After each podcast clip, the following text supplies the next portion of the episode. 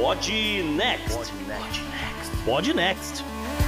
Fala galera, estamos aqui para o episódio 58 do Pod Next, com um episódio com um formato diferente, com ausências, com gente a mais, de convidados que a gente nunca teve, um episódio diferente. Mas para isso estou eu, JP, e vou falar para vocês, o melhor sanduíche cubano que eu conheço é do estádio do Tampa Bay Buccaneers. Nunca provei, JP, preciso é. provar. Salve ouvintes, salve JP, aqui é Gustavo Rebelo e eu quero saber hoje do Tucano. A gente vai desmascarar o Raul hoje? Qual deles? Qual deles? melhor deixar quieto. Melhor não deixar podia? Quieto. É, é, não podia. Bom, mas não é o único convidado que a gente tem hoje. Pela primeira vez a gente tem uma dobradinha. E tá aqui com a gente, já teve na primeira temporada e tá aqui de novo, o Matias, do Xadrez Verbal, cara. Bem-vindo. Salve, João, Gustavo, Tucano. Vocês só me chamam pra roubada também, né? O outro era sobre Bolívia, agora Cuba. É só pauta fácil, né? Nada polêmico, né? Ah, é a sua especialidade, bicho? Mas é um prazer aí estar tá falando com vocês novamente. Não, mas fica à vontade, o Tocando é da casa, pode pegar cerveja na geladeira. Henrique, serve cerveja o que eles quiserem aqui pra todo mundo, viu? Sou empregado. Eu posso pedir música pro editor também? Pede música pro editor também. Então, Guantanameira, por favor. Oi.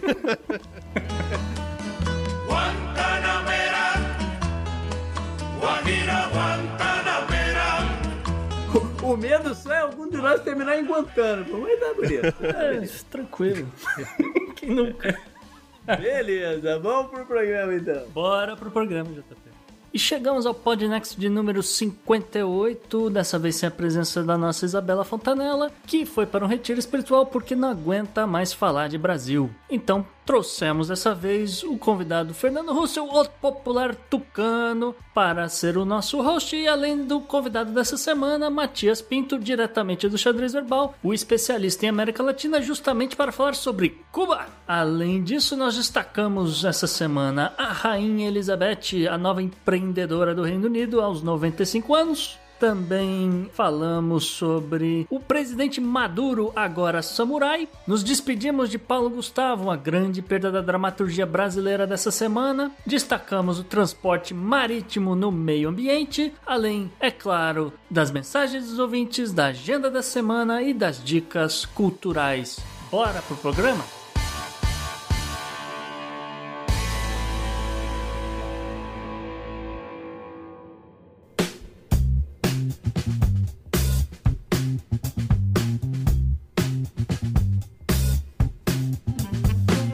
Aqui para lembrar vocês do Podnext Confidencial, o nosso grupo fechado de assinantes que colaboram aí com a manutenção do Podnext ativo. Como eu falei nas outras vezes, a gente é muito agradecido por todo mundo que já assinou lá, mas precisamos de mais gente para poder ficar confortáveis aqui, né, pagando os custos do programa e seguindo em frente com o que a gente quer fazer, né, com todas as ideias que a gente tem. Então peço mais uma vez que nos dê uma chance, clique lá no site no opodnex.com e aí vá pelo link, vai, clica na imagem, né? Do confidencial que te leva direto lá para a página, ou então vai direto mesmo. Vá no opodnex.com/assine e já veja. Qualquer dúvida que tiver, é só falar com a gente por e-mail, por mídia social, enfim, trocamos uma ideia. E lembro que a gente tá com a, a, promoção, várias promoções lá dentro, né? Um, uma, uma que é desde o começo, que é que você tem 15 dias para analisar o, o, o, conteúdo, ver se vale a pena mesmo ficar com a gente. Então, nos primeiros 15 dias você não é cobrado. E depois, não é que é um compromisso, um contrato eterno. Quando você eh, quiser é, parar ou não estiver podendo e, e, e resolver parar, pode ser feito a qualquer hora. Mas aí agora a gente lançou uma um estímulo aí para a galera assinar, para a galera entrar. Então, quando a gente alcançar a nossa primeira meta lá, de chegar no nosso ponto de equilíbrio com, com o programa, que são de 75 pessoas, a gente vai sortear um livro que ou eu, ou o Gustavo, ou a Isabela colocamos nas nossas dicas culturais ao longo desse tempo todo. E aí depois, quando a gente bater um número redondo de 100 pessoas, aí a gente sorteia mais um. Então, cara, vá lá, por favor, dê uma checadinha opodnex.com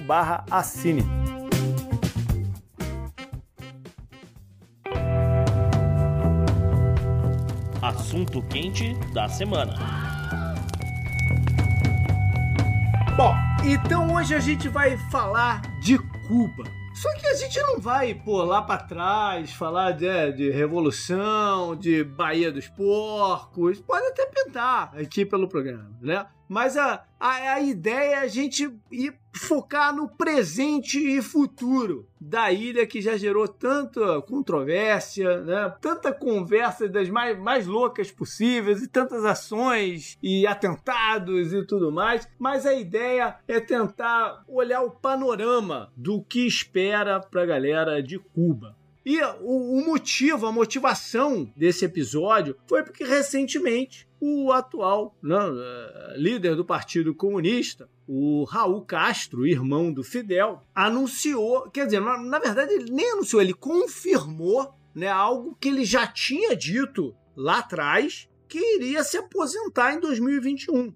Então ele tá, vai oficialmente sair desse cargo. Ele não é mais o presidente, né? Uhum. Ele já tinha passado a bola de presidente. Ele agora vai sair do cargo que é o mais importante dentro da ilha, né? Não quer dizer que ele vai sair totalmente de cena, mas né? Oficialmente ele não é mais o líder do país. Então a gente vai ver o que, o que, que levou e o que, que isso pode significar para o regime, para a economia e para as relações externas de Cuba, né, Gustavo? É isso, JP, exatamente como você falou. Eu acho que até vou, vou começar assim perguntando logo pro Matias. Quem é Miguel Dias Canel? Bem, o Miguel Dias Canel, ele é um filho da, da Revolução, podemos dizer assim, né? E a gente pode voltar lá para 2016, né? Quando na, na altura do sétimo congresso do partido, você tinha dois terços dos representantes nascidos após a Revolução Cubana. Uhum. Então,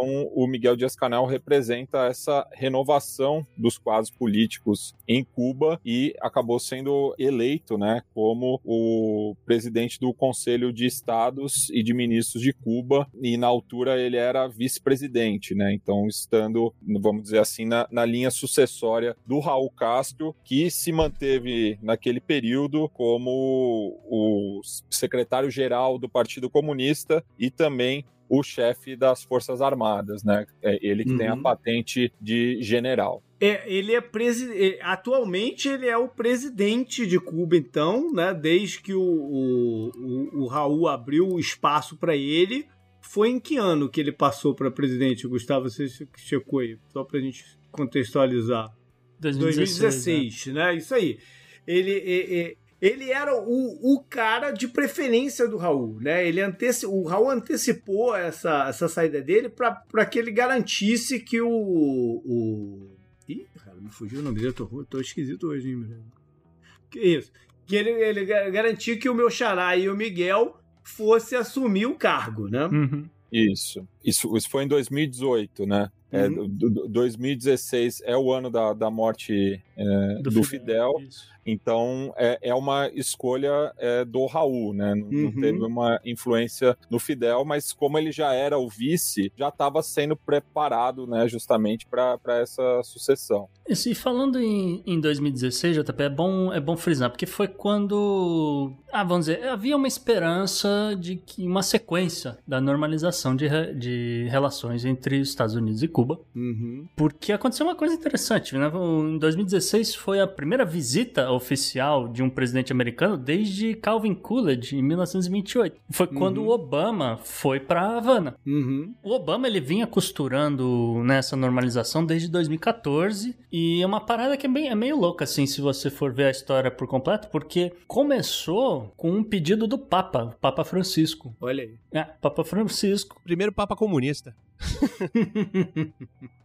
E latino-americano.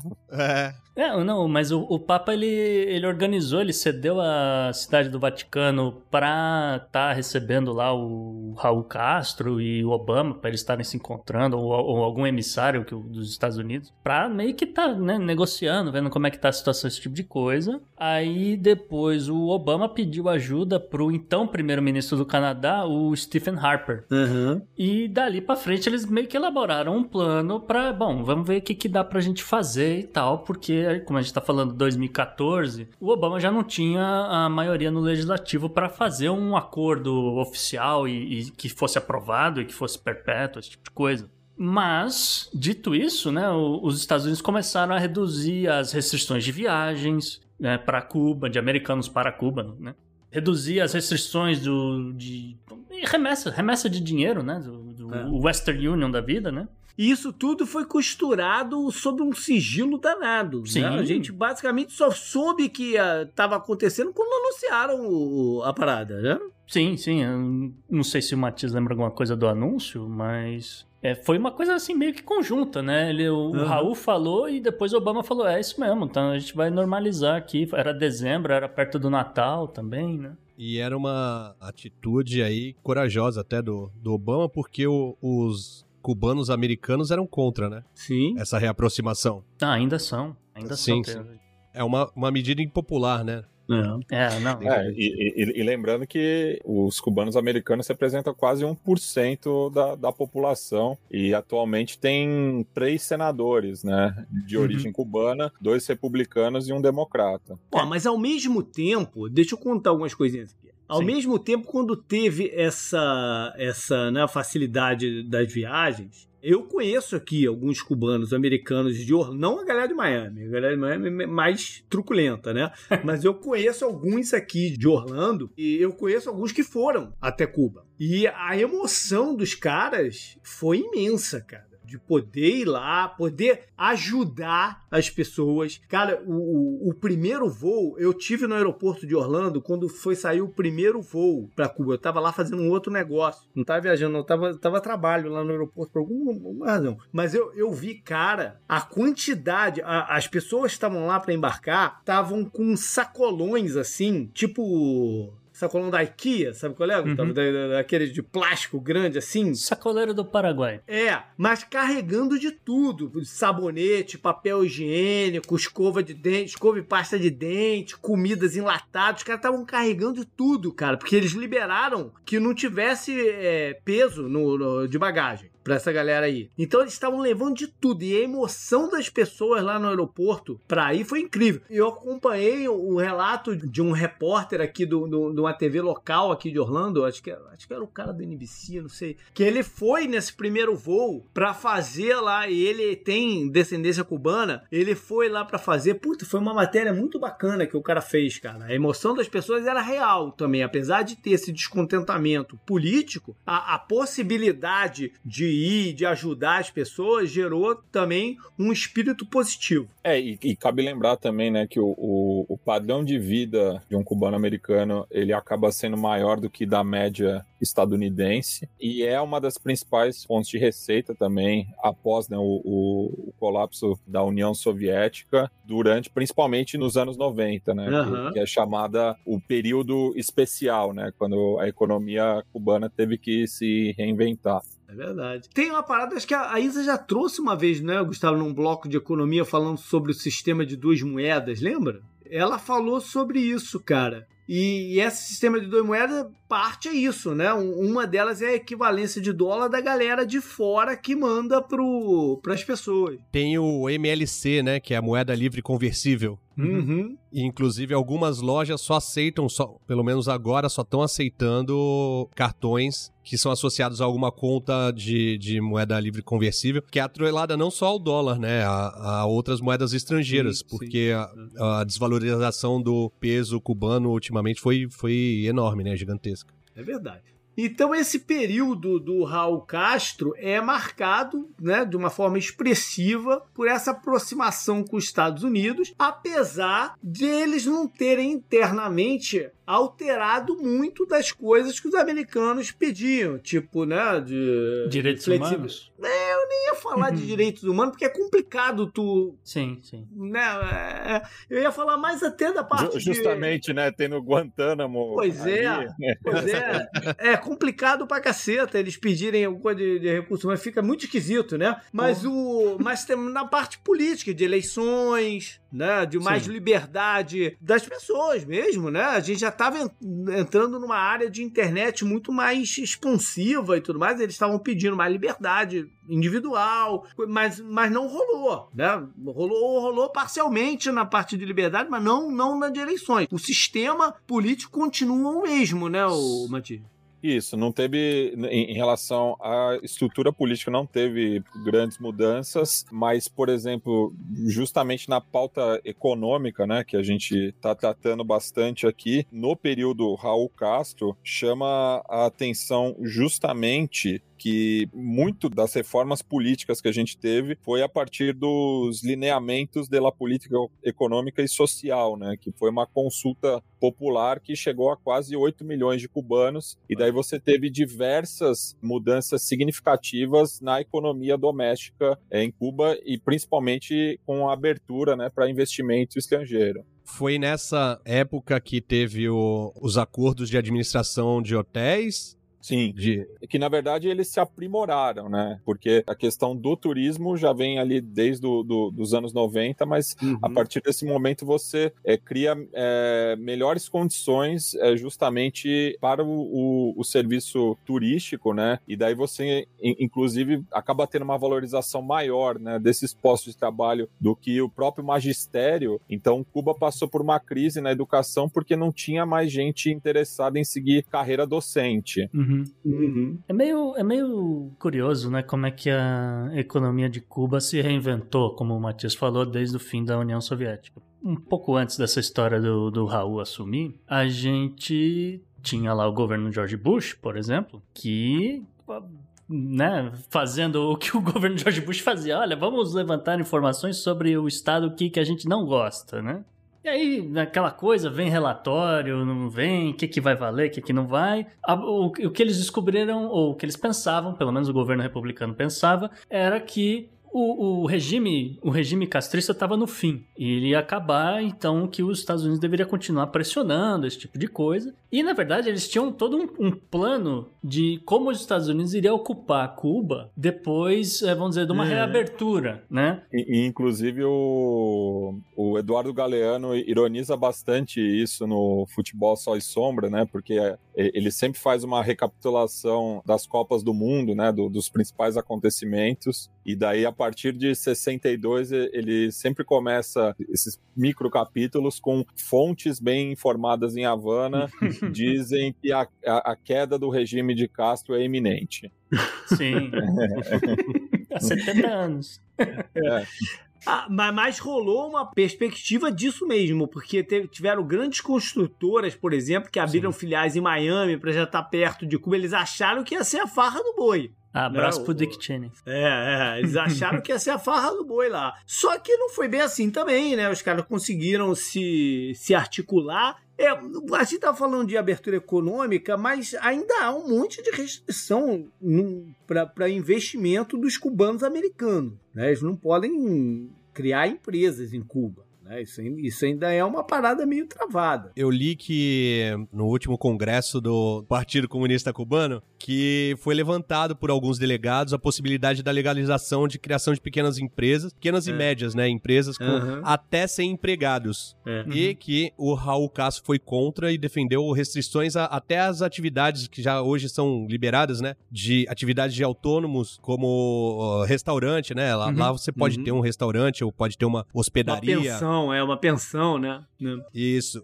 E aí, sob o- a pena de destruir o socialismo e a soberania nacional, que isso não deveria acontecer, não deveria ter esse tipo de abertura. Mas, É, e, tem, e tem uma fala interessante é, do Raul Castro também, né, que, que mostra também esse choque geracional, de que ele diz sem pressa, é, mas sem pausa, a gente tem que aprimorar o socialismo, né, para não perder, né, as conquistas da revolução. E daí é sempre importante frisar, né, que o, o, o caráter inicial da revolução cubana é ali entre 58 e 59 não era socialista, né, era antes de tudo, né, uma revolução contra o subdesenvolvimento e principalmente o imperialismo, né, representado pelos Estados Unidos e que acaba se, a, se associando à União Soviética no contexto da Guerra Fria e daí pouco a pouco, né, vai adaptando, né, o socialismo soviético para realidade cubana, né? Mas Sim. muito diferente do, do que aconteceu, por exemplo, na China ou no Vietnã, Sim. que tem um viés diferente até a própria abertura econômica cubana, ela é muito diferente da vietnamita. Sim. É, porque não é uma economia de mercado, justamente, né? Ela é mais, nesse ponto ela é mais parecida até com o modelo chinês, não é? Não, tam, tam, também, também, não vejo não? assim. Uh, eu, eu, acho que a chinesa e a vietnamita, vietnamita têm mais, mais, semelhanças é. do que a, a, cubana. Mas você tem em Cuba aquela grande, aquele grande conglomerado que é o Gaessa, que é o que, o que coordena tudo. Não, da parte do turismo, a supermercados, a, a, as lojas. A gente tem uma comparação como essa, por exemplo, também em modelo que não é né, socialista e tal. Por exemplo, na Índia você tem a Tata, que é dono de tudo. Né? E isso aqui é um, é, não deixa de ser uma contrapartida mais estatal. Né? Não, não sei se bem estatal. Ela, em teoria, ela nem é estatal, ela, ela, ela é independente. Né? Mas tem, por exemplo, o cara que era à frente da, da Gaessa era o cara que era casado com a mulher do. com a filha, perdão. Era casado com a filha do Raul Castro. Não, né? um, um, também um militar. Famoso genro dele. é, mas que já separou.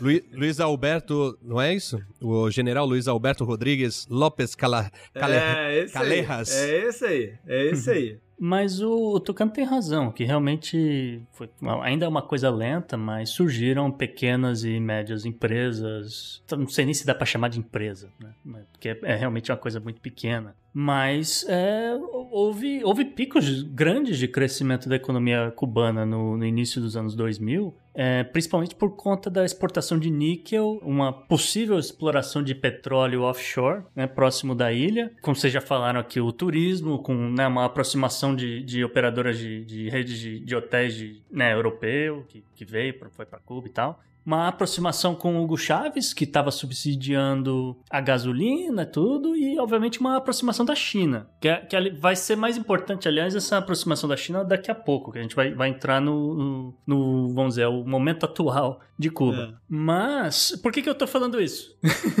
Porque logo depois do, do governo Obama entrou o governo Trump Nossa. e aí foi o caos para Cuba, né? Porque ele começou. Pro mundo, né? Pro mundo. Não, mas no, no, caso cubano, o Trump olhou. Não sei se ele olhou o plano do George Bush ou se ele falou, não, dá para fazer melhor. Entendeu? ele pegou e, obviamente, reverteu toda a política de viagens imediatamente, remessas de dinheiro e, e, e né, sanções do Diaba 4. A parte de remessa de dinheiro é crítica, né? Sim, é, né? Porque, como você é falou, é a galera tá levando até né, escova de dente, papel higiênico, não sei o quê, e, obviamente, tá, tá mandando dinheiro para esse pessoal também. Agora, nem, não tá podendo nem viajar, nem mandar dinheiro, que é obviamente crítico, mas ali começa algumas coisas que só o Trump seria capaz de fazer. A primeira delas, e que chama mais atenção, é que ele reverte né, a, uma medida judicial que permitia que pessoas que perderam propriedades para o regime castrista não só processar o governo cubano, mas também as empresas que passaram a ocupar a propriedade. Então, se você tinha um cubano, um americano que tinha um hotelzinho pequenininho em Havana, não sei o que, e perdeu, e agora essa, esse hotel pequenininho expandiu, virou um, sei lá, um Marriott ou alguma coisa assim grande, o cara podia processar o Marriott, né? Hum. E aí, obviamente, os, os europeus ficaram pé da vida e explica por que, que o Trump teve uma votação imensa entre os cubanos aqui na Flórida, né? Sim, é, obviamente. Tá aí a razão, né? Eu quero saber se, quando ele vai jogar golfe, se ele comemora fumando um charuto da República Dominicana ou se é um cubano contrabandeado, se é um coíba. É, tinha, tinha uma. Naquele seriado King of the Hill, é, tem um episódio que o, o Hank vai jogar golfe com um grupo de, de empresários asiáticos, né? E daí eles oferecem um charuto cubano pra ele. E ele, bem aquele estereótipo, né? Do, do republicano texano, ele fala. Uhum. Não, ele fala, nossa, não, isso aqui, eu não sei se vocês sabiam, isso é legal nos Estados Unidos. Daí ele vai lá e quebra o charuto na frente dos caras. Mas tu sabe que eu tenho, eu tenho uma história. Eu conheço um cara que veio pra cá e trouxe na mala dele uma caixa de charuto cubano pra dar de presente pra um amigo dele. E o cara, e o cara foi parado na, na alfândega, abriu a mala do cara, o que, que é isso? Hum, Aí o cara falou charuto de presente. O cara foi preso, cara. né? O cara foi preso por contrabando. É, é, Violou a sanção do, do Tesouro Americano. ele cara. foi preso, cara. Ele É foi, crime. foi em cana. Ele Uhum. foi em cana e depois soltaram o cara, não sei o que, e mandaram ele de volta pro Brasil. Imagina o cara chegando no xadrez, os caras perguntam, e aí, mano, qual que é a sua sentença? Ele fala, puta, eu contrabandeei charuto cubano. Os caras, isso é, é um amador mesmo, né? E a outra historinha é que foi quando, quando o Trump cortou a parte de, de turismo. Eu, particularmente, não trabalho com hotéis de Cuba, não- não- nunca fizemos assim essa, essa, essa parada pra lá. Mas a gente tinha passageiros. Foi um caos mesmo, porque foi tudo. Ninguém sabia que ele ia fazer isso. Da mesma maneira que o, o plano do Obama foi uma surpresa, esse do Trump também foi. Sim, Né? Foi, sim. e foi assim, tipo assim, não pode. Ele lançou na quarta e não pode mais a partir de sexta-feira. Uhum. Entendeu? Foi uma parada assim, É, pra muito isso, doida. Pra isso o Mike Pompeo, né, era eficiente pra caramba, né? É, mas eu acho que foi até antes do Pompeu, hein? Eu acho que foi antes do Pompeu. Mas enfim, foi com ainda com o. Cara, esqueci O o, Rex nome do cara da. Exxon lá. É, eu acho que foi, mas sei lá. não- Também não, não, Também não importa muito né? agora. É, não É. importa. Mas, eu, mas a, gente tinha um passageiro que tava embarcando naquela semana num cruzeiro que tinha uma escala em Cuba. E não ia mais poder parar em Cuba. Hum. E aí, cara, as companhias de cruzeiro tiveram que correr pra mudar os trajetos, mudar porto, mudar não sei o quê. Ah, reservar E- hotel, né?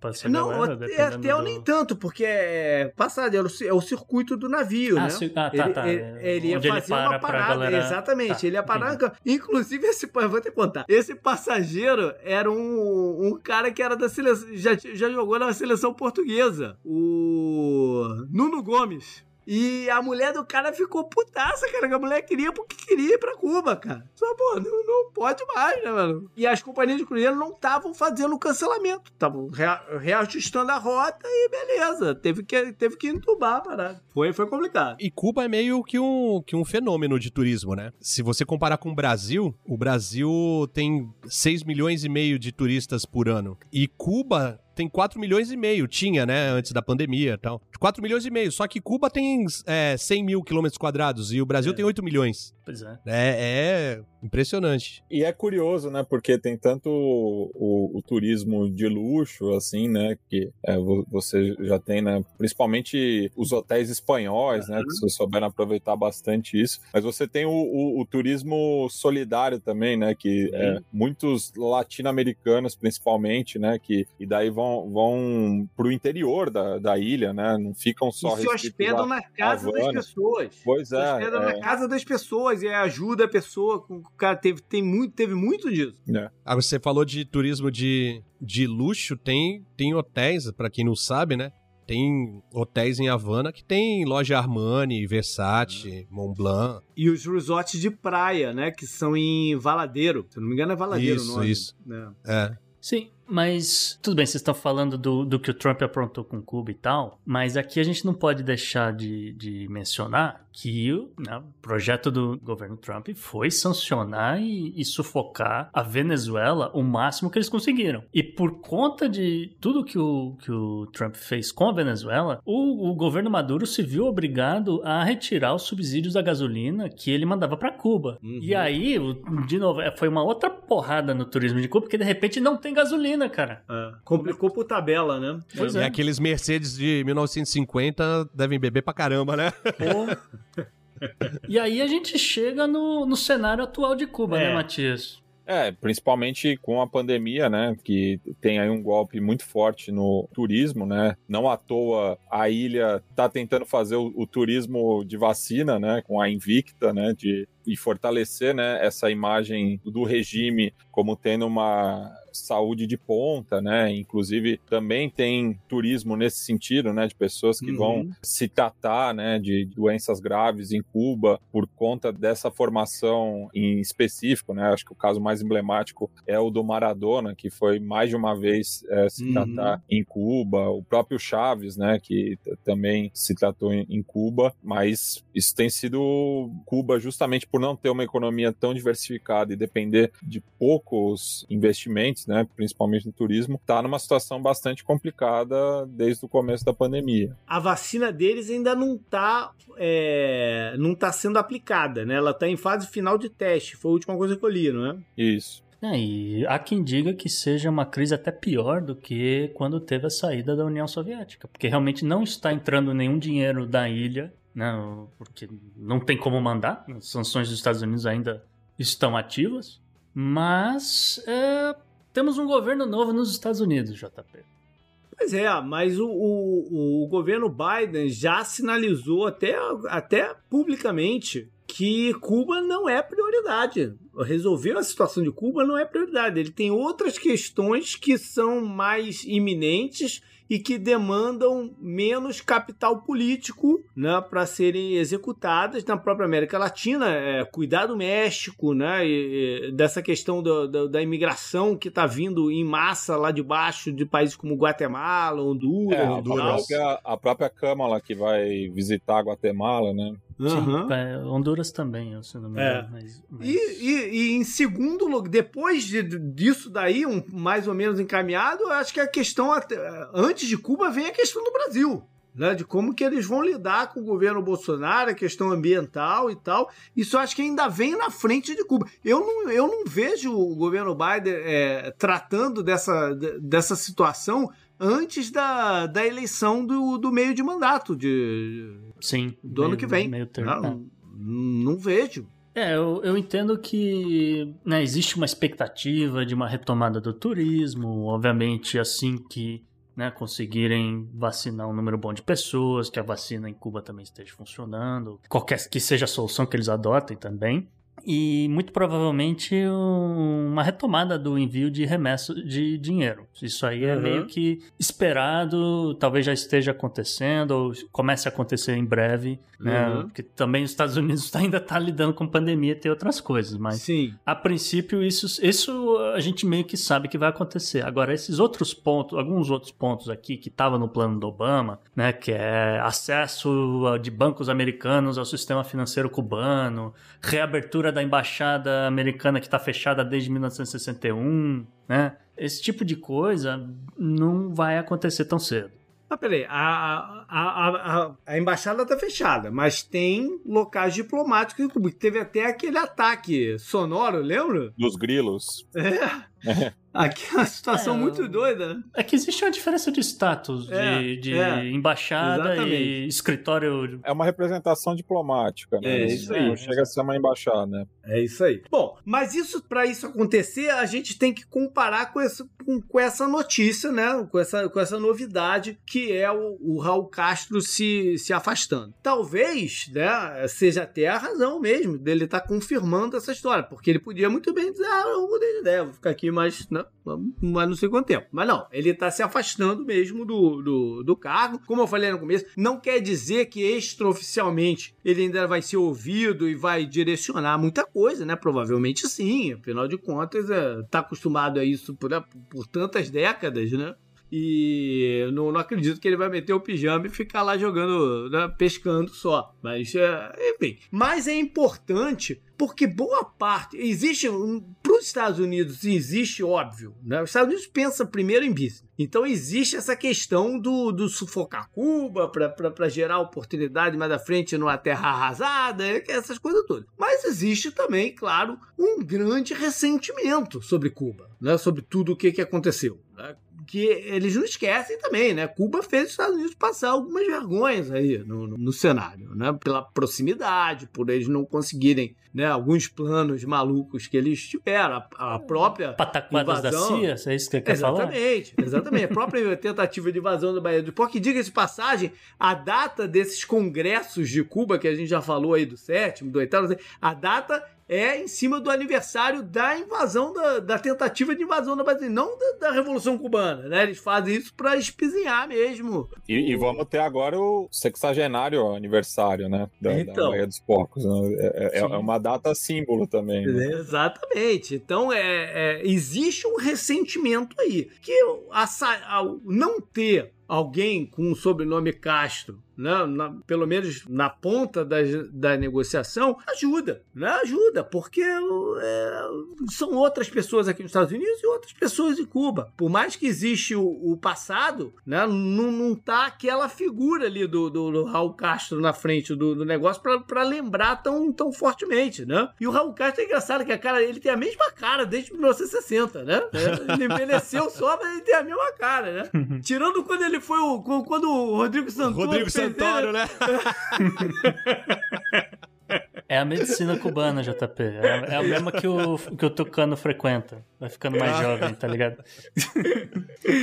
Ah, é. Mas enfim, eu acho que isso pode ajudar e pode dar uma sinalização de flexibilidade. Apesar do discurso dele, né, quando ele confirmou a saída, foi de reafirmação do regime, né, da- das políticas e tal. Esse foi, esse foi o discurso, né? A saída de, de frente pode significar um ok. Agora vocês podem levar isso para um outro lado que também se do, se do lado americano tem o ressentimento, do lado cubano tem a questão de orgulho, né? De, ah, não, não vamos dizer que não tá dando certo, mas que a gente tem que fazer outras coisas. Então ele não tá à frente, ajuda nisso também, você não acha, mano? Não, com certeza. Seis décadas, né, dos países numa crise política que tem alguns acenos, né? Você tem algumas Uhum. aproximações, algumas medidas bastante pontuais, mas no geral tem eh, esse esse ressentimento mútuo, né? Hum. E ainda mais com, com no, no- no período da Guerra Fria, né? Que era um tapa na cara dos Estados Unidos, né? Você ter ali uma ilha a quase 100 quilômetros da costa, No quintal de casa, né? no quintal de casa, tem a questão, a crise dos mísseis. E assim, e daí só também para passar uma régua nessa questão soviética, é, a União Soviética também não, não, não, não é que ela era generosa com Cuba, Ah, né? sim. Porque tem a questão da, da exportação da cana-de-açúcar, né? Mas a União Soviética pagava menos pelo açúcar cubano do que ela investia no açúcar de beterraba. Então era uma situação win-win, né? Você conseguia manter ali o regime amigo próximo do inimigo, mas ao mesmo tempo você conseguia ter um, um produto de melhor qualidade e mais barato ainda. Porque imagina também quão barato era vendido o açúcar cubano para os Estados Unidos, né? Pô, Antes da, da Revolução. Eu ia perguntar, Matias, diante dessa situação de, de caos econômico e pandemia, e agora meio que o, Miguel Dias-Canel, ele meio que tem a chave do, do reino, vamos dizer assim, existe, na sua opinião, você acha que existe uma possibilidade de Cuba realizar aí um, um outro tipo de eleição, ou, entendeu?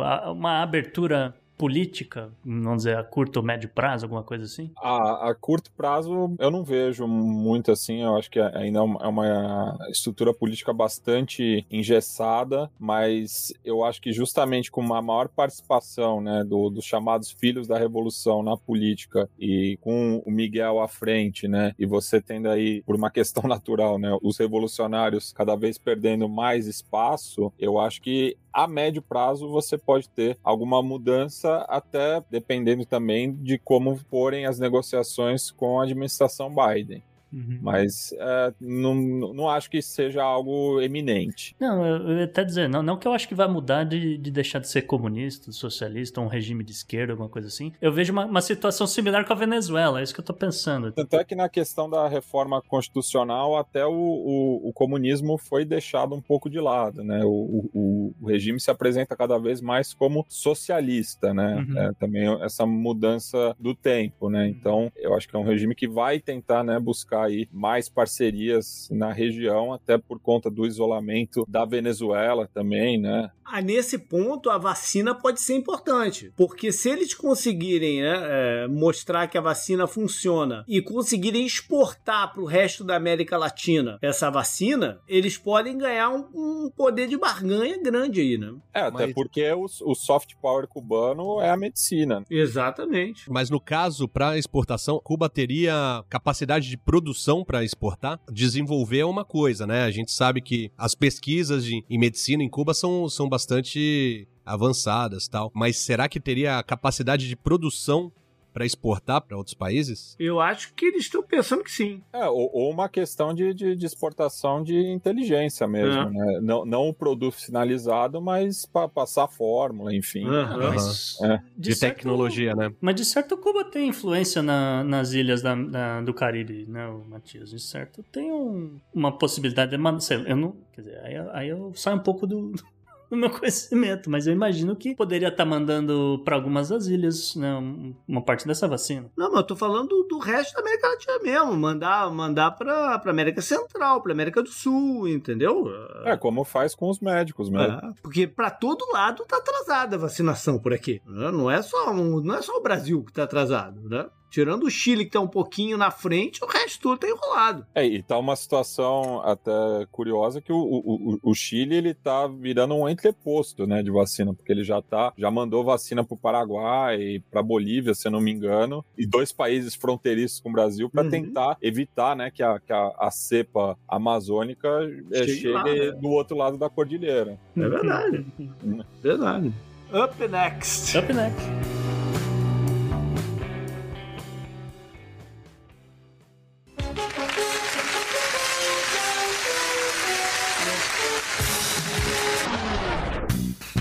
Gustavo, lá vem a família real de novo aqui na personalidade? É, então vamos aproveitar que a Isa não tá hoje, JP. Vamos falar da realeza britânica. assunto que ela gosta pouco. Mas falando sério, a, a, rainha do Reino Unido e da Comunidade de Nações Elizabeth II, no auge dos seus 95 anos, decidiu que nunca é tarde para empreender. Então ela, ela resolveu lançar é, nesse ano, provavelmente né, em parte a comemoração do, do, dos 95 anos dela, duas novas cervejas de fabricação exclusiva com o mais puro malte feito com grãos de cevada orgânica que são plantados em Sandringham, a propriedade onde a realeza britânica passa o Natal desde 1862. A novidade foi anunciada no Twitter na última quarta-feira e as cervejas é, são uma Best Bitter tradicional britânica inglesa, né? Como o nome sugere, ela tem 4,3% de teor alcoólico, e a outra cerveja é uma Golden IPA, com 5% de teor alcoólico. As duas são vendidas em garrafas de 500ml e custam um pouco mais de 29 reais cada. Ou seja, ela agora é cervejeira? É isso mesmo? Não? Tem a lenda aí que... A lenda não, né? Diz o, o neto, inclusive o Harry, que o, o Philip era cervejeiro pesado. Olha tava, aí. Tava sempre com, com um copinho de cerveja na mão. De repente a ideia, a ideia empreendedora era dele, de repente. Não, tá certo ele, bicho. Pra, pra lidar com essa família tem que estar tá bêbado o tempo todo. não, não sóbrio, cara. Não, não, não. E a ah, rainha. Todo mundo tio, tem um tio bêbado, né? e a rainha não é a primeira bebida alcoólica que ela, que ela tem dela, né? Ela tem o, o Gin Celebration também, que é o gin da rainha. É, eu sei que ela tem whisky, ela também tem champanhe, porque, né, a galera na região resolveu batizar em homenagem a ela, esse tipo coisa, mas o lance aqui é que a propriedade dela, ela que é gigantesca, em Sandringham, eles estavam plantando cevada, ela falou, transformem isso em cerveja. Esse aqui é o lance. Então é, é porque é a cevada da terra da rainha entendeu? Então tem um, tem um que a mais. Um apelo. Um apelo a mais, isso, um charme. Tem um charme você dizer que vem da propriedade real. Essas cervejas elas estão sendo fabricadas na Bardsham Brewery, que é uma cervejaria de Norfolk, e ela tem um contrato de exclusividade, obviamente, com a realeza, e estarão disponíveis apenas na loja física da propriedade da coroa. Que beleza. Up next. Up next.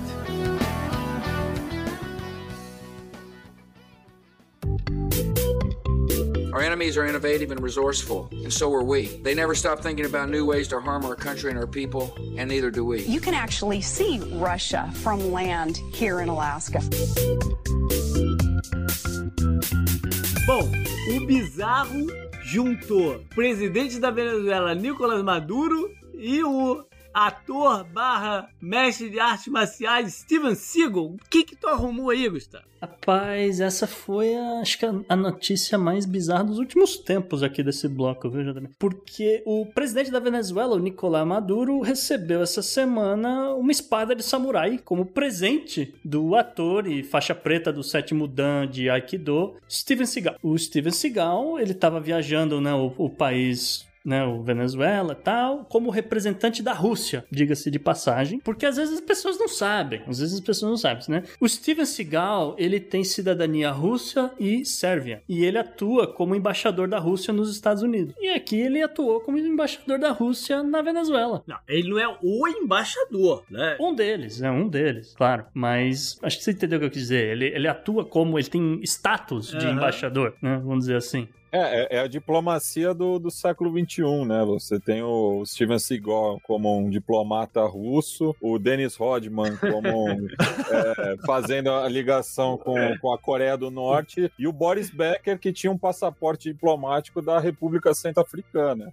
Exatamente. Mas falando sério agora, há vídeo circulando, então pra quem quiser ver, né, o, o Nicolás Maduro com a espada de samurai, fazendo seus, seus movimentos, dá-se a entender que o Steven Seagal tava dando uma aula pra ele ali também, né, do que fazer com a espada, provavelmente pra ele não se cortar ou não cortar a cabeça de alguém, né? Mas, de qualquer forma, segundo o, o Steven Seagal, os dois conversaram sobre o amigo em comum deles, né, o Vladimir Putin, que, segundo o ator, tava, anda muito preocupado em proteger as florestas venezuelanas. As florestas, florestas. É. Já o presidente venezuelano Maduro brincou que, segundo o que ele conversou lá com o Steven Seagal, os dois vão fazer um filme juntos. O filme vai se chamar Nico Maduro de Tumbar. É uma, que é uma, uma brincadeira, né? Nico Maduro na queda. Ah, mas já, já imagino o sotaque do Maduro fa- fa- falando assim, Nico Maduro que tomar. Tipo, como o rapero Kanye West. Kanye. Exatamente. Ainda, ainda vai ter trilha sonora da mulher lá do Big Brother, que se vai tombar, tombei lá. Eu, Já que pra tombar. pra tombar. Já que é pra tombar, tombei. Bang, bang. Já que é pra tombar, Up next. bang, bang.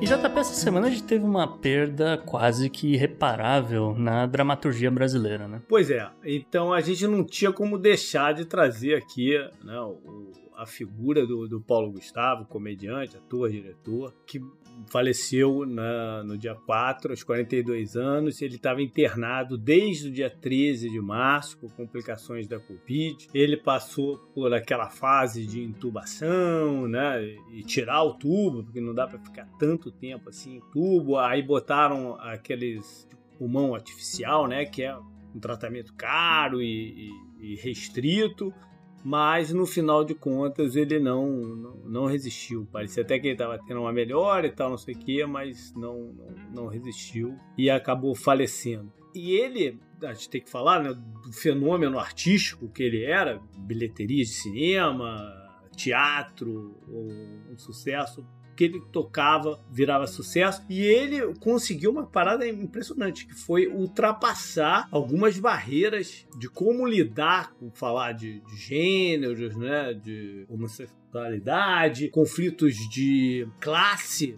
né, que estavam muito presentes também na- na- na- nas comédias dele. E esse falecimento trouxe uma, além da, da tristeza, né, trouxe ainda mais uma um sentimento de pesar contra o governo brasileiro, né, cara? Porque não era mais para estar nessa situação que tá o Brasil. É tudo muito mu- muito pesado o que a gente está vivendo nesse nesse momento. Os filmes dele acho que bateram recorde ou são as maiores bilheterias do, do Brasil, talvez dos últimos tempos. Orgânica, sim. Orgânica, sim. É, exatamente. é. É, Porque teve o- os casos da, da igreja, né? Ah, sim.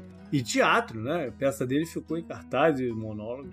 Eu vi, eu vi uma, umas declarações no, no dia do, do falecimento é, bem interessantes de, de como ele ajudava o pessoal dele, principalmente durante a, a pandemia. Ele tinha 120 funcionários, não funcionários dele, mas da, da peça dele, do programa. Essa galera da cultura, lógico, os artistas ganham, a maioria, né?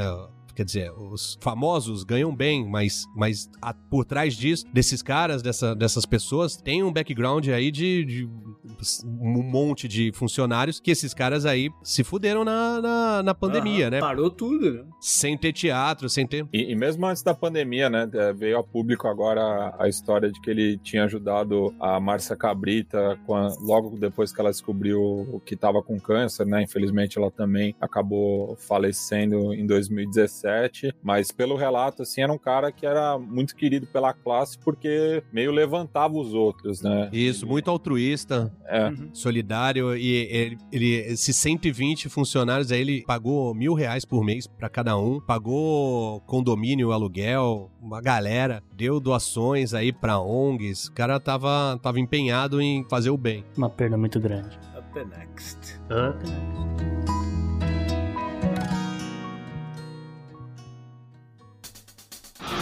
Pela união dos seus poderes, eu sou o Capitão Planeta!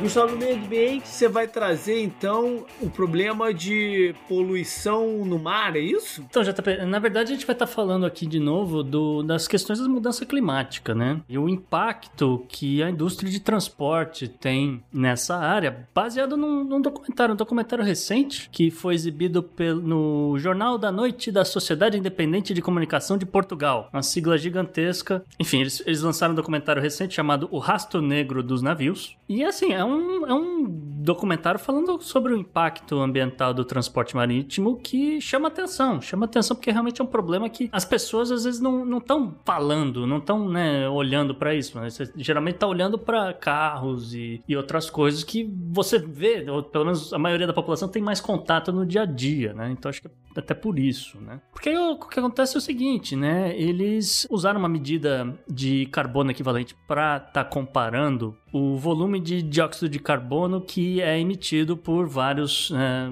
setores. Então, tem lá as indústrias, né? Como a gente falou, questão de geração de energia, os carros, esse tipo de coisa. E tá lá no meio do, da tabela o transporte marítimo. Eles estimam que ultima, atualmente 51 bilhões de toneladas de dióxido de carbono estão sendo emitidas por conta do transporte marítimo. Segundo o painel intergovernamental de mudança climática, o IPCC na sigla em inglês, o transporte marítimo emite 1,2 mais ou menos bilhões de toneladas de CO2, sendo responsável por 3% do carbono equivalente global. O transporte marítimo é de longe o meio de transporte mais utilizado pelo comércio internacional. Então, 80% das, das mercadorias estariam sendo circuladas por mar, sendo que esse transporte ele acaba emitindo o dobro de carbono do que o transporte aéreo ou ainda o transporte por ferrovias. Porém, ainda assim, o transporte marítimo é muito menor do que o transporte rodoviário. Mas, além do desse carbono, desse dióxido de carbono emitido, o transporte marítimo é campeão de emissão de dióxido de enxofre por causa da queima de combustível. E aí é uma outra questão, a questão ligada à chuva ácida, esse tipo de coisa. Ele também acaba é, afetando a mudança climática e tal. Mas tem esse, esse fator extra que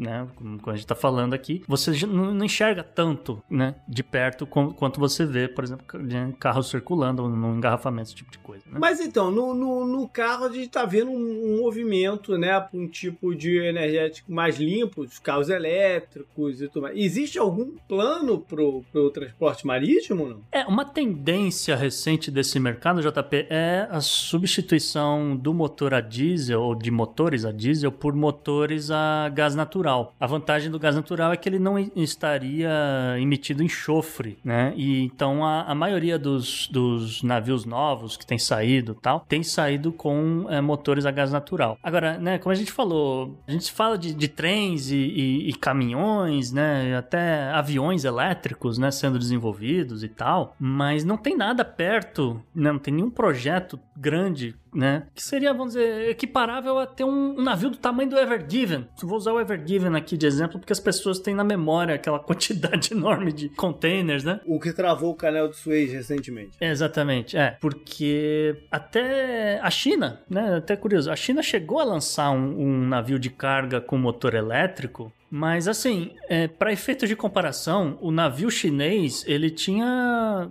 100 vezes menos a capacidade do Ever Given, cara. É, só isso aí já, já torna o negócio. 100 vezes do, do, do carregar o peso, É, isso? entendeu? O, o navio chinês carregava coisa de 2 mil toneladas, o Ever Given 200 mil toneladas, entendeu? Uma coisa assim. E, e o outro agravante é que a bateria que os chineses desenvolveram só dava pra 80 km de autonomia. Tipo, não é nada. Desculpa falar assim, mas não, não, não, 80 km não é nada pra, pra né, rota marítima, esse tipo de coisa. Além do que, o, o navio se movimentava extremamente devagar. Ele levava um, umas 6 horas pra percorrer esse trajeto aí de 80 km. Ou seja, Serve só pra barca de, do Rio Niterói ou Rio Paquetá, né? é, é, justamente, cara. Então é, é, um, é um problema aí que as pessoas têm que começar a pensar, os governos têm que começar a considerar, porque, vamos dizer, uma outra alternativa ao gás natural seria, por exemplo, um motor, um motor nuclear, mas aí é caríssimo. Entendeu? Aí é Aí coisa também de... não confio, não confio no Homer Simpson pilotando o navio por aí, não. Pois é. A parada é que, pô, os navios, de modo geral, são desses de transporte. Eu posso estar falando uma tremenda bobagem aqui, mas, mas a impressão que eu tenho é que eles são bem velhos, bem antigos. A frota não, não tem uma renovação, assim, de tanto e tanto tempo curta. Sim. Então, como é que tu vai tirar isso tudo de, de circulação pra botar um com motor novo, né? É complicado cacete aí. Pois é, mesmo que ah, vou lançar aqui um programa, vai todo, toda a frota de navios que vão entrar nos Estados Unidos agora vão ter que ser de, de motor a, a gás natural. Então tem aqui um subsídio. Tal. É, já é alguma coisa, talvez, não sei, mas. Deve levar muito tempo pra se conseguir Sim. colocar uma frota assim em funcionamento. Sim, sim. E a tendência, todo mundo sabe, é aumentar esse, esse comércio marítimo, a exportação, seja da China para os Estados Unidos ou para qualquer outro lugar, seja dos Estados Unidos para qualquer outro lugar, né? Ou mesmo soja saindo do, do, do Brasil, esse tipo de coisa. A tendência é aumentar, então é, é algo a se pensar, porque, né, já que tá- todo mundo tem que fazer sua parte, né? Up next. Beleza, up next.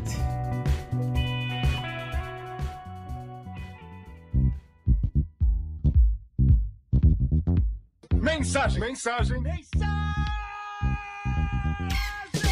E JP, a gente recebeu uma mensagem por áudio de um assinante aqui do Podnext, a Laura. Fala, Laura. Oi, pessoal do Podnext. Eu tenho uma pergunta que eu não sei se ela é muito simples, muito complexa de se responder. Eu não entendo por que que, principalmente a extrema-direita, usa um discurso de combate ao comunismo. Qual é o risco de comunismo que existe em pleno 2021, 2020, 2018, que foi quando começou essa loucura, né? Se usa, a extrema-direita usa um discurso de combate ao comunismo, eles se referem à esquerda, claro, mas não é como se a esquerda hoje fosse comunista. A gente não vive mais na Guerra Fria. Eu me sinto nos anos 80 quando eu escuto esse tipo de discurso. Não existe mais comunismo, não existe absolutamente nenhum risco de existir uma ditadura comunista. Claro, a gente tem exemplos hoje em dia de Cuba, Venezuela, Coreia do Norte, China talvez, mas não é uma ditadura comunista num contexto da Guerra Fria. São regimes totalitários que usam uma fachada comunista, mas são regimes totalitários, não, não é o fantasma do comunismo. Então, quando a extrema-direita utiliza esse tipo de discurso de combate ao comunismo, eu simplesmente não entendo. Eu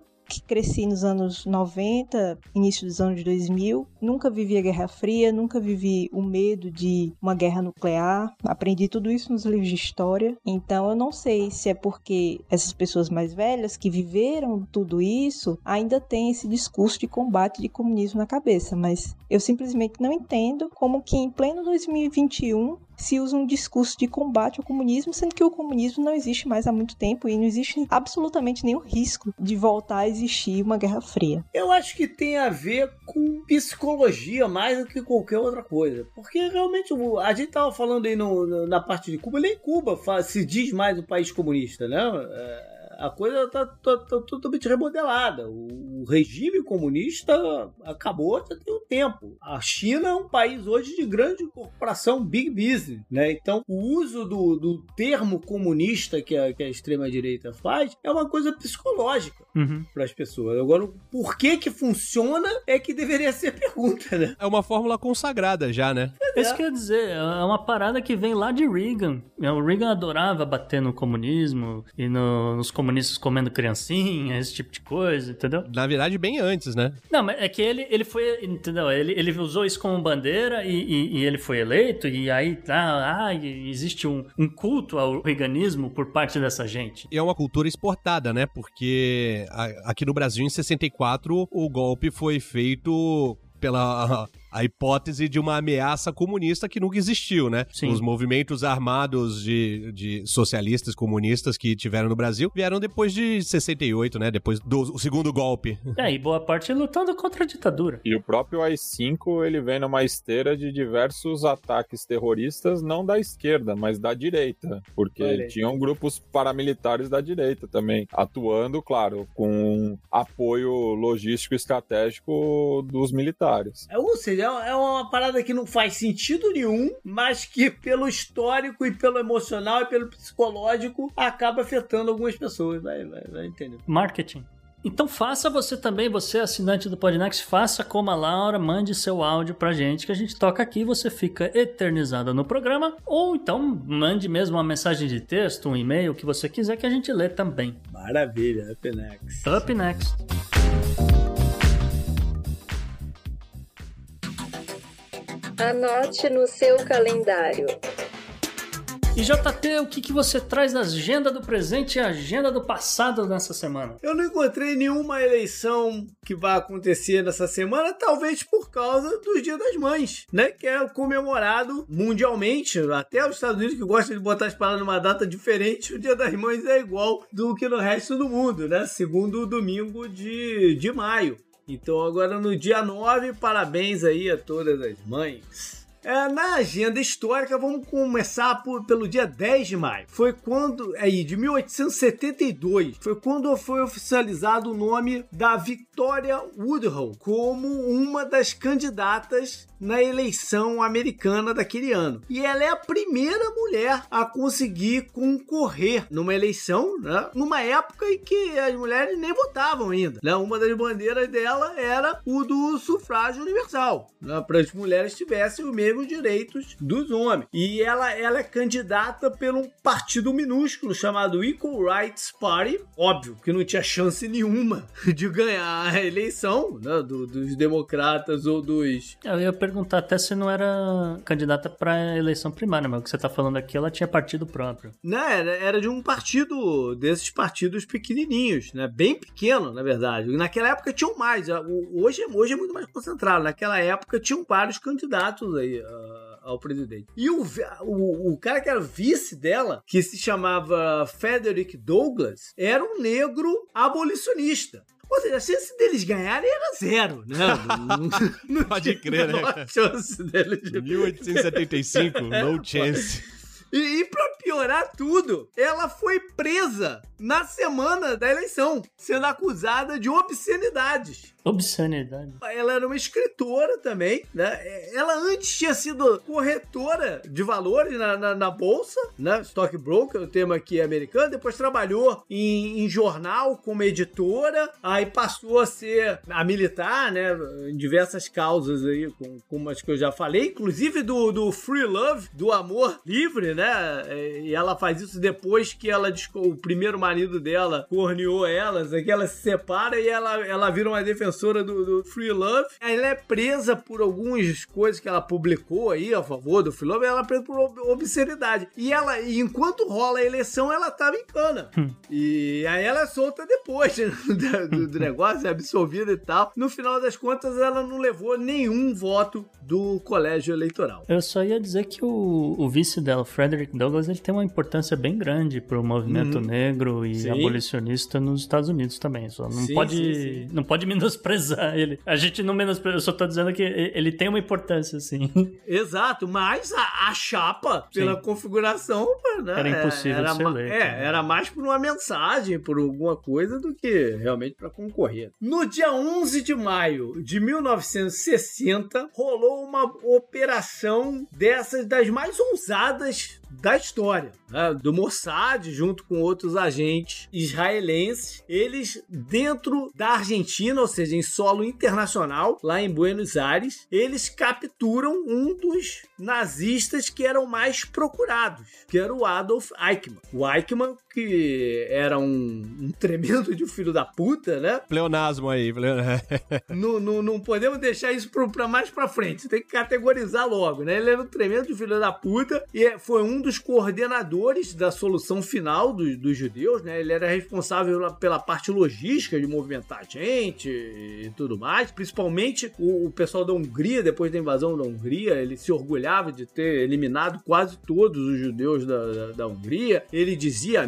amigos, que ri- se pudesse, eh, gargalharia na cova dos caras. Enfim, ele, ele, ele era um cara dos mais terríveis. E era um dos que o- o- os caça-nazistas israelenses mais procuravam. Porque ele tinha escapado de um campo de prisão. Ele tinha sido preso pelos americanos no final da guerra e ele conseguiu escapar. E aí ele se escondeu lá pela Alemanha e tal. E depois ele se muda para Argentina no começo dos anos 50. O, foi uma investigação de muito tempo até eles conseguirem comprovar que ele estava lá em Buenos Aires. E aí é, vai rolar a operação. Um, um cara chamado Rafi Eitan, do, do Mossad, que lidera um grupo lá que. é, Começa a pesquisar os hábitos do Eichmann e descobre que ele é, pegava sempre uma mesma linha de ônibus para ir do trabalho para casa. Ele trabalhava inclusive na Mercedes, Benz da Argentina. E a Argentina que tinha uma história de proteger, de acobertar e dar asilo aos nazistas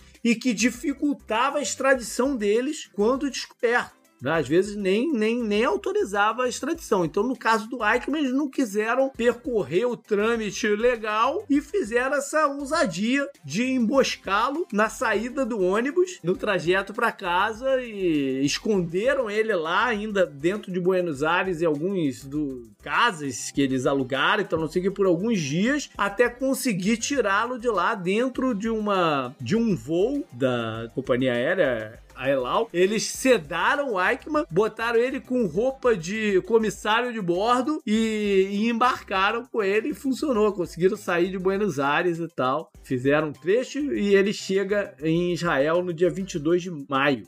JP, no dia 4 de maio, a coincidência você ter escolhido essa efeméride aí, faleceu o Joseph Kleinman. O Joseph Olha. Kleinman, ele era o mais jovem sobrevivente do Holocausto. Aham. E ele foi uma das 110 testemunhas do julgamento do Eichmann. Olha aí. De 1961. Ele faleceu no, no dia 4, aos 91 anos. E acho que foi enterrado em Jerusalém. E tem um filme que conta essa, a história dessa operação com o Ben Kingsley fazendo o papel do Eichmann, que chama Operação Final. É, dica extra da semana. Era esse o nome da operação? Agora, agora eu não me lembro. Eu não, não olhei qual era o nome da operação, me esqueci também. Tinha um nome a operação, porque é, é, essas operações do, do, do Mossad tem sempre um nome bacana, né? Mas é, eu esqueci o nome. Mas enfim, dizem que, que a mesma equipe que pegou o Eichmann estava tentando pegar o Mengele também, que, que eles imaginavam que estivesse lá em Buenos Aires na época, mas não conseguiram. O Mengele conseguiu escapar. Houve uma grande é,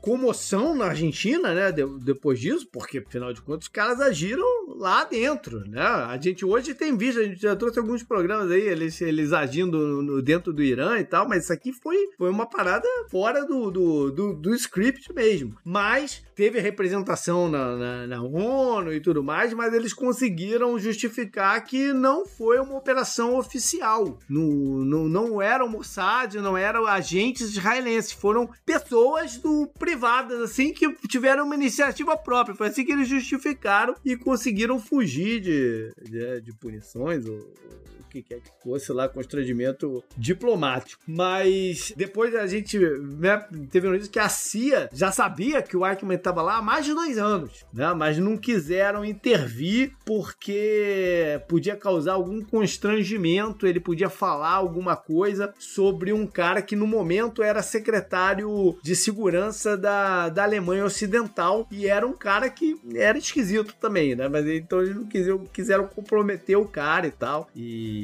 mas de qualquer jeito Eichmann foi para julgamento e foi enforcado dois anos depois.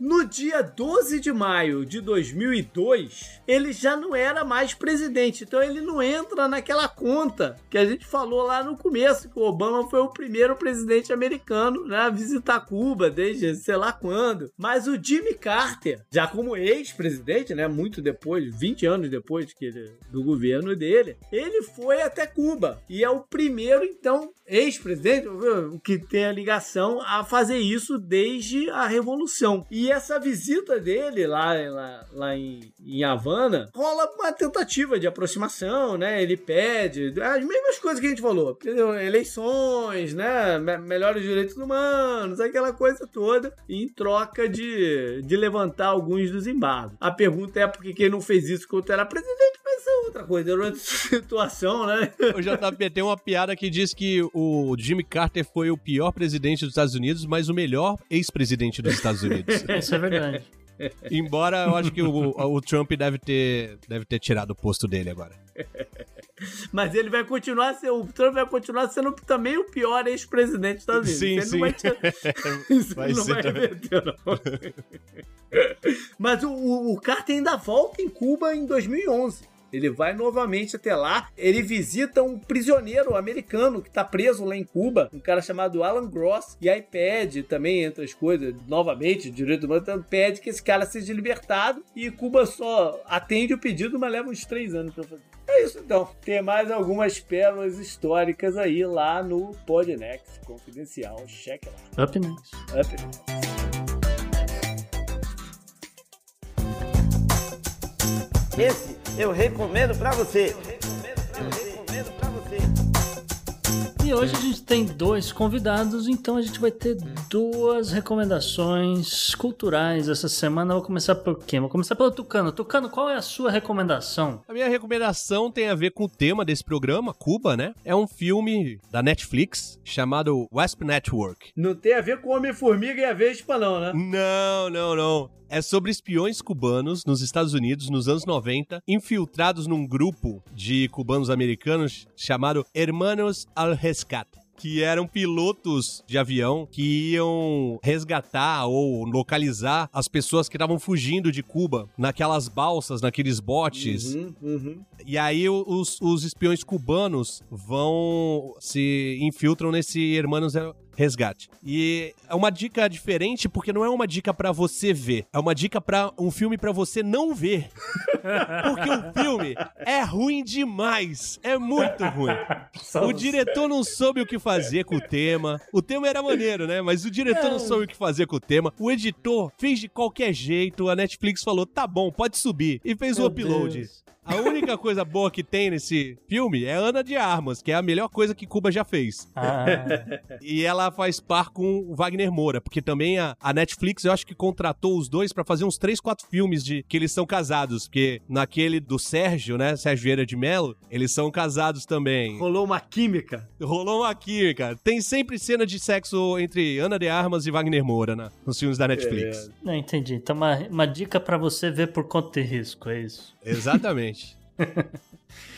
E Matias, o que, que você traz pra gente essa semana? Também sobre o tema, eu vou indicar um filme de uma trilogia, não sei se vocês já ouviram falar, chama Poderoso Chefão. É, Opa! O 2, inclusive, é um documentário sobre Cuba, não é? Pois é, eu vou indicar o dois, que na minha opinião é o melhor dos três e que trata bastante, né, da Cuba pré-revolucionária, assim, e a gente até consegue, é, o Coppola até nos leva, né, para a noite de 31 de dezembro de 1958, quando a- os revolucionários chegam a Havana, né? É, então, acho um filme muito interessante para entender as relações de Cuba com os Estados Unidos e o crime organizado. O Alpatino vai pra Havana, não é isso? Já tem muito tempo que eu vi o filme, mas. E ele é, visionário, porque tem um atentado no meio da rua e ele chega e, e fala assim: não vou investir meu dinheiro aqui não, porque eu tô vendo que essa galera tá puta mesmo com o governo. Tem uma citação muito boa que ele fala: os revolucionários eles têm algo a morrer, né? Eles estão morrendo por algo. Os militares não. Exatamente. Então, ali ele vê que o- a, a revolução tem chance de ser bem sucedida. Mostra o telefone de ouro do Fulgêncio, não? Mostra. É, eu tô lembrando de alguns trechos aqui, já tem tantos anos que eu vi o filme, cara. Falei brincando que é um documentário, né? É uma obra de ficção, mas se você pegar a história da máfia, tem realmente isso. Tem muito mafioso que foi até fugido dos Estados Unidos, foi morar no, em Cuba. Eles era frequente lá mesmo. Se você quiser botar em, em alguma perspectiva, antes de existir Las Vegas, Cuba era um paraíso de, de apostas, de, de, né, de, de, de cassinos e entretenimento desse tipo, né? E o primeiro filme da trilogia trata também dessa questão da- do investimento da máfia em Las Vegas. Em né? Las Não- Vegas, pois Não é. mostra o começo, mas mostra o- o- os figurões que transformaram em Las Vegas no que ela é hoje. Mas, Matias, tem um documentário também muito bom que mostra o folclore da Flórida, também aqui nesse tema, Scarface. Beleza, galera. Foi isso então o nosso programa. Espero que tenham curtido essa novidade. Semana que vem, Isabela está de volta. E quero primeiro, né, agradecer a galera, Tucano, cara. Valeu por, por, por estar aqui com a gente mais uma vez. A galera adora quando você participa. Imagina, um prazer, cara. Valeu, obrigado por ter chamado. Legal. E Matias, o que você quer falar aí pro pessoal? Como é que tá lá o, o xadrez e teus outros projetos? Bem, tô, sigo lá firme e forte na, na Central 3, né? Além do, do xadrez verbal que a gente agora dividiu, né? É uma quinzena a gente tem o, o formato convencional e na outra a gente faz o especial do coronavírus com o Atila e a Marino. Daí lá, enfim, participo também do Som das Torcidas, da Trivela sobre futebol. Essa semana que passou, a gente é, retomou também o repertório, que é o podcast de entrevista do Xadrez Herbal. A gente Legal. recebeu a Silvia, Colombo, é, eu tava ouvindo, muito bom. que é correspondente em América Latina da Folha já há 10 anos, né? Um papo muito bacana com ela. E é isso, sempre fazendo podcast, fortalecendo a, a podosfera. Eu acho que o- o- em abril eu participei acho que de uns seis, sete podcasts diferentes. É, porque eu estava acostumado com a rotina lá no estúdio da Central 3, né? No qual eu fazia a mesa, edição, enfim. Então, com a pandemia, eu- eu acabei aceitando mais convites de podcast porque estou mais trabalhando de casa, enfim. Então é isso, acho que é, é- é uma mídia muito importante, né? Pra gente estar tratando aí de questões que não tem tanto espaço, né? Na, Sim. na imprensa tradicional. Maravilha. Então, galera, deem uma checada, deem uma oportunidade lá pro Podnext Confidencial, mais uma vez aqui reforçando, que é bem importante pra gente, pra manter aí o programa ativo e continue mandando, né, suas mensagens, aquilo que o Gustavo falou também do áudio, de, mas se não for por áudio, pode ser pelos outros canais, no e-mail, por exemplo, é o nosso é o contato arroba opodnext.com, mas pode ser pelas mídias sociais, por exemplo, no Twitter tem o JP Underline Miguel e tem também o Gustavo no arroba gu underline rebel. teria a da Isabela Fontanella, né? Bela Fontanella, tudo com dois L's. E tem o arroba o Podnext, tudo junto. Tanto no Twitter como no Instagram. Exatamente. E se você quiser falar com os nossos convidados por lá também, Tucano, qual é o teu no Twitter? Cancer Jack, Twitter e Instagram. Galera, não peça pra ele explicar, porque é só, só, só aceite que é esse. Eu achei que você ia falar do arroba Raul underline. E Matias, como é que o pessoal fala contigo? Também arroba Io, né, de Jo em espanhol, Matias sem H Pinto. Maravilha. Valeu, galera. Até mais. Um abraço. Valeu. Tchau, tchau.